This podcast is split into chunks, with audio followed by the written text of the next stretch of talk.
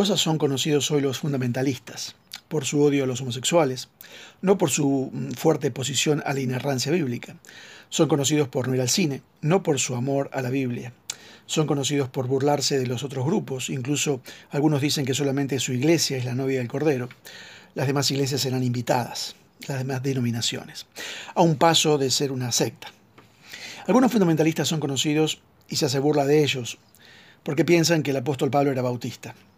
Algunos son conocidos entre los círculos evangélicos por creer que sus iglesias son la continuación de una iglesia que está en el Nuevo Testamento. Algo así como que usted pudiera probar históricamente y con certeza que es un descendiente del apóstol Pablo. Qué honor, ¿verdad? ¿De qué valdría si usted fuera o pudiera probar eso y al mismo tiempo no fuera un fiel cristiano? ¿Piensa que Dios se le mueve un pelo si lo tuviera? ¿Que usted sea descendiente de Pedro a la hora de entrar al reino de los cielos? Algunos hermanos piensan que sus iglesias descienden directamente y sin cortes temporales de alguna iglesia del Nuevo Testamento. Algo totalmente incomprobable. Lo crean, lo creen por fe, una, una fe descarriada y falsa. Porque hubo grupos en el siglo XIII, por ejemplo, que no eran católicos, pero tampoco no eran evangélicos. Iglesias que creían en el Evangelio, pero que no creían en algunas doctrinas importantes. Los albigenses, por ejemplo, era un grupo que creció en Francia en el siglo XIII. El Papa Inocencio III los, eh, los eh, exterminó uno por uno. Cuando mandó a sus tropas, lo hizo con esta clara premisa. Usen la espada de la excomunión, y si no, basta, usen la de hierro. Algunos bautistas, algunos grupos, dicen que estas personas son sus antepasados. En algún sentido, esta gente era una secta. No bautizaban niños, por eso eran bautistas. No creían en el Antiguo Testamento porque eran dualistas, y para ellos un Dios falso, el Dios falso del Antiguo Testamento, crea el mundo material. Entonces, no es Dios. Y todo lo material, de ahí viene dualista, todo lo material era pecado. Por eso abrazaban la pobreza. Conozco algunos pastores que tendrían que abrazar la pobreza, pero es otro tema. ¿Qué tiene de valioso decir que mi iglesia local hoy desciende de esos grupos que hoy serían considerados sectas? Ellos les llaman el rastro de sangre, un libro escrito por un pastor bautista del siglo XIX, un rastro de gente perseguida por la Iglesia Católica, como los albigenses, los bogomilos, los petrobrusianos, todos dualistas, por ejemplo. Como que hay un denominador común en todos ellos. ¿Cuál? Su oposición a la Iglesia Católica. De ahí viene el rastro de sangre todos opusieron a la Iglesia Católica. Bueno, en tal caso los testigos de Jehová serían mis hermanos, porque ellos también se oponen a la Iglesia Católica y también fueron perseguidos. Es una tontería. Y sin embargo, muchos de estos hermanos defienden estas ideas a capa y espada y por eso se dicen fundamentalistas. Yo lo llamaría fundamental. Póngalo separado. Funda y mental.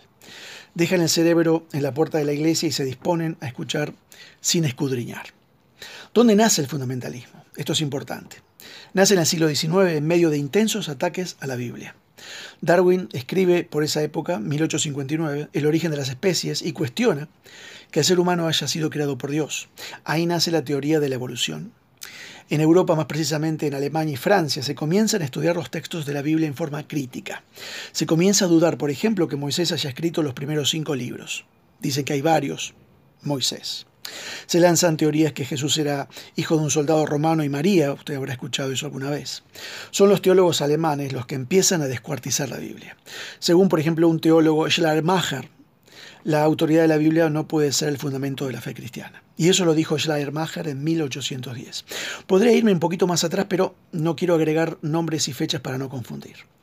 El tema fue que muchos estudiantes de teología de Estados Unidos estudiaron en Europa y volvían a su país con ideas filosóficas nuevas que negaban la Biblia. Desde la creación hecha por Dios hasta la resurrección de Cristo. Se negaba la existencia del rey David, por ejemplo, la existencia de ciudades bíblicas como Jericó. Se apelaba a la ciencia para desacreditar la Biblia. En la historia, en cualquier otro tema. Lo curioso es que la ciencia a partir de ese momento, especialmente la arqueología, desestimó todas las teorías antibíblicas que tachaban a la Biblia como un libro mítico. En 1909 surge una de las primeras Biblias anotadas, la llamada Biblia Scofield, con la versión Reina Valera surge en castellano en 1960, famosa en el mundo evangélico latino. Scofield Había sido un abogado y borracho, héroe de guerra en Estados Unidos, hasta que conoció a Cristo. Dentro de una visión dispensacionalista, le hizo anotaciones a la Biblia, haciendo notas mediante letras y números que luego otros siguieron. En ese mismo año de 1909, un industrial del petróleo llamado Stuart financió con miles de dólares la Biblia de Scofield, en inglés por supuesto, y también una serie de libritos, algunos tuve el gusto de conocer y verlos y hojearlos, llamados Fundamentals, lo fundamental, lo traduciríamos. Las doctrinas fundamentales explicadas para gente común y corriente la resurrección de Cristo, la creación en seis días, la virginidad de María, la sustitución de Cristo en la cruz, la humanidad y la deidad de Cristo. De ahí que todos, todo aquel que creyera en estas doctrinas fundamentales se lo llamaba fundamentalista. Lamentablemente muchos pastores fundamentalistas latinos no tienen idea de esto.